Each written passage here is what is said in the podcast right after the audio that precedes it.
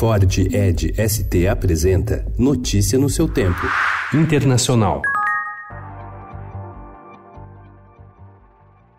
Três comissões da Câmara dos Deputados dos Estados Unidos que investigam o presidente Donald Trump intimaram o secretário de Estado Mike Pompeo a fornecer documentos sobre as relações do líder republicano com a Ucrânia. Segundo os deputados, se o chefe da diplomacia americana não obedecer, pode responder por obstrução de justiça. A intimação é a primeira medida adotada pelos deputados no processo de impeachment do presidente, que investiga se ele pressionou o presidente da Ucrânia, Volodymyr Zelensky, a investigar o pré-candidato democrata à presidência, Joe Biden, e seu filho filho Hunter e se congelou propositalmente o envio de ajuda militar ao país por razões políticas.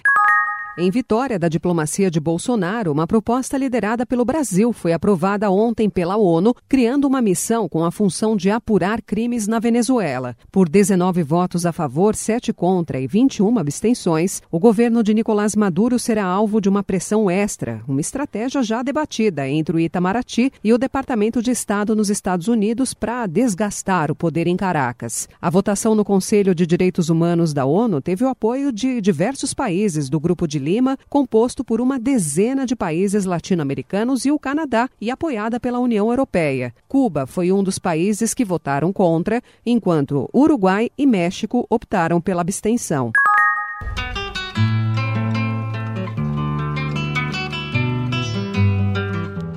O príncipe honrou o trabalho de sua mãe em Angola, caminhando por um campo de minas com capacete e colete de proteção, como fez Diana em 1997. O príncipe Harry, que detonou à distância um explosivo no âmbito de uma operação totalmente controlada, continuou sua visita na cidade de Wambo, mil quilômetros ao noroeste. Lá, a princesa Diana, em campanha contra as minas antipessoais, também caminhou em um campo minado em 1997. Poucos meses depois da sua visita a Angola, a princesa de Gales morreu em um acidente de carro em Paris. Harry tinha 12 anos. O estreito caminho de terra batida que Diana trilhou em Wambo está tomado hoje por casas, lojas e uma estrada asfaltada. Notícia no seu tempo. É um oferecimento de Ford Edge ST, o SUV que coloca performance na sua rotina até na hora de você se informar.